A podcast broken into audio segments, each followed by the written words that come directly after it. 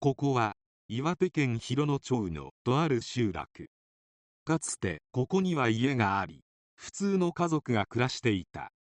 しかしある日ギャンブルで借金がかさみ金に困った男に目をつけられることになってしまった。男は捕まったがその後も我が身可愛さに虚偽の犯人を述べたりと許し難い行動をとっている。苦し紛れの供述がどんなに醜いか教えてくれる事件でもあります。それではどうぞ。2006年7月19日岩手県広野町に住む母とその娘2人が勤務先をそれぞれ乗用車で出た後消息不明になった。連絡が取れないことを不審に思った親類が署に通報し22日午後同署員が無人の自宅の1階和室に血痕があるのを確認した。車は自宅近くの空き地に置いたままで現場の状況や親子に家出の理由もないことから捜査本部は2人が何者かに連れ去られた可能性が高いとみて捜査を開始。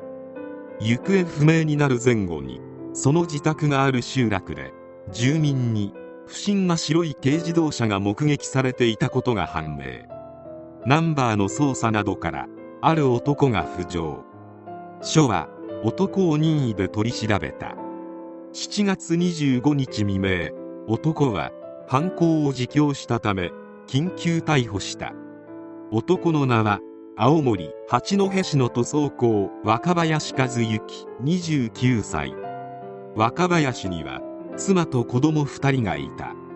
若林は2005年9月に勤めていた塗装会社を辞めて独立。自営で塗装業を始めたがほとんど仕事がなく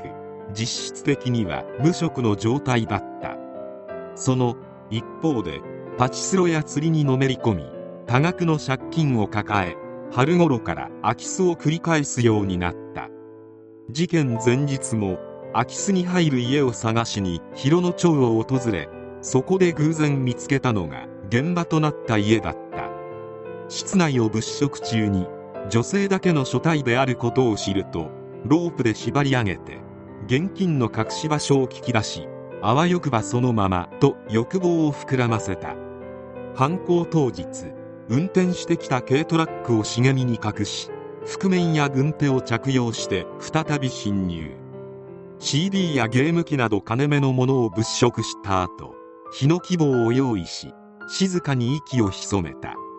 母の帰宅後背後から忍び寄ると日の希望で強打。激しく抵抗し覆面を剥ぎ取るほど暴れると若林も逆上。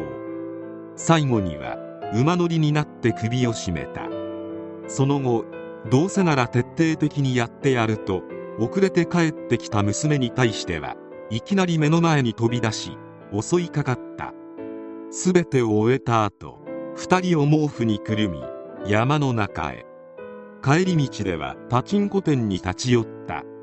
犯行の4日後には現場に戻り上にトタンをかぶせて隠蔽工作を図った。犯行の動機は大型の予想通り金であった。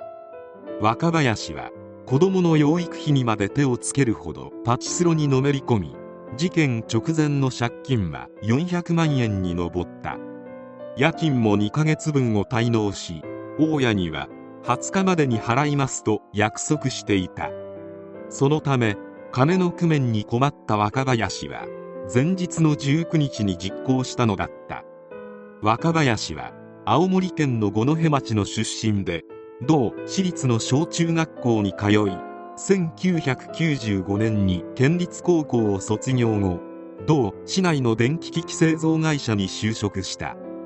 だが4年後の1999年5月に辞めた後は五所川原市内の自動車販売店など2社を約半年ごとに転職。2000年7月に建築関連会社に就職した。同社の関係者は彼は塗装の経験がなかったため最初は見習いで入社し次第に上手になった。仕事場では目立たないが勤務態度は真面目で仲間内でのトラブルもなかった。社内に友人はいないようだったが子供のことは聞かなくても向こうから話しかけてきたという。退職後については以前会社にいた別の人間と一緒に塗装関係の店を始めたと聞いたことがある。と話した。被害者の娘は近く結婚を考えていることを友人らに携帯電話のメールなどで伝えていた。彼氏と言ってみたらすごい綺麗な街でここに住もうってなった。山形での新婚生活に胸を躍らせ母も優しくて人当たりの良い人と慕われていた。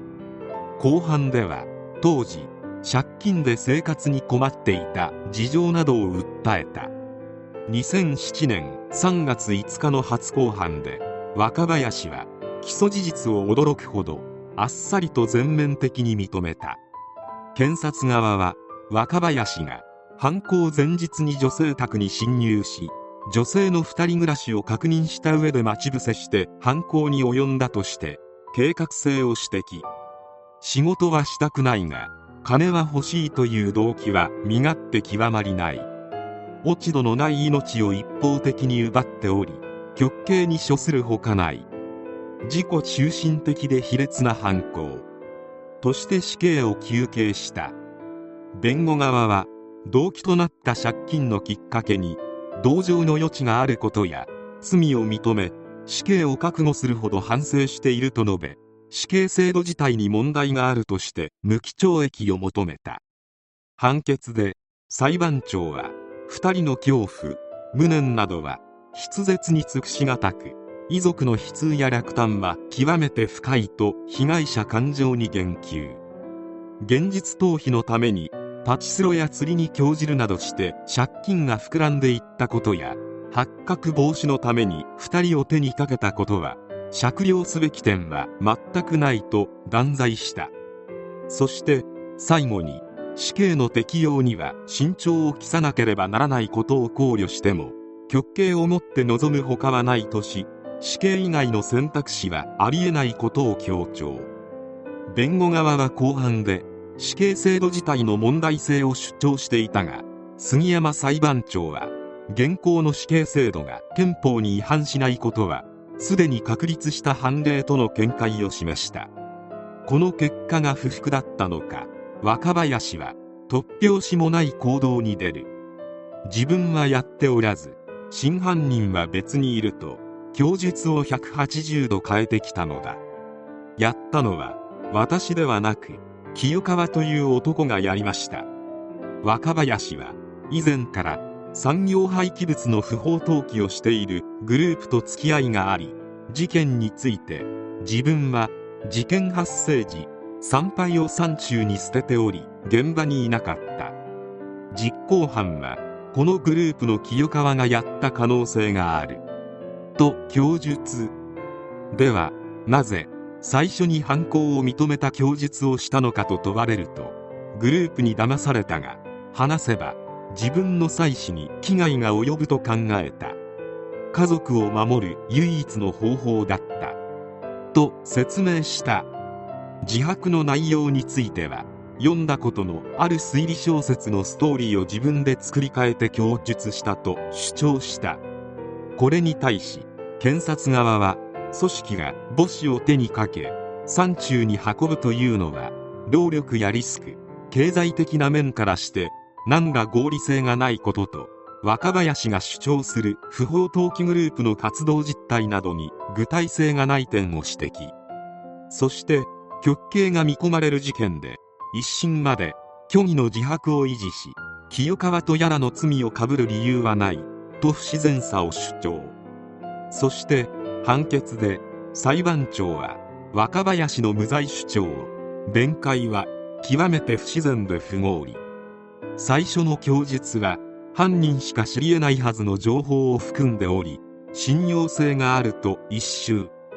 その上で仕事がないのにパチスロにふけって金銭に困り性的な欲求不満を解消しようとした犯行で身勝手極まりない動機に組むべき点はないと一刀両断。そして2012年1月極刑が確定した。若林は獄中でも最後まで残された家族のことを気にかけていた。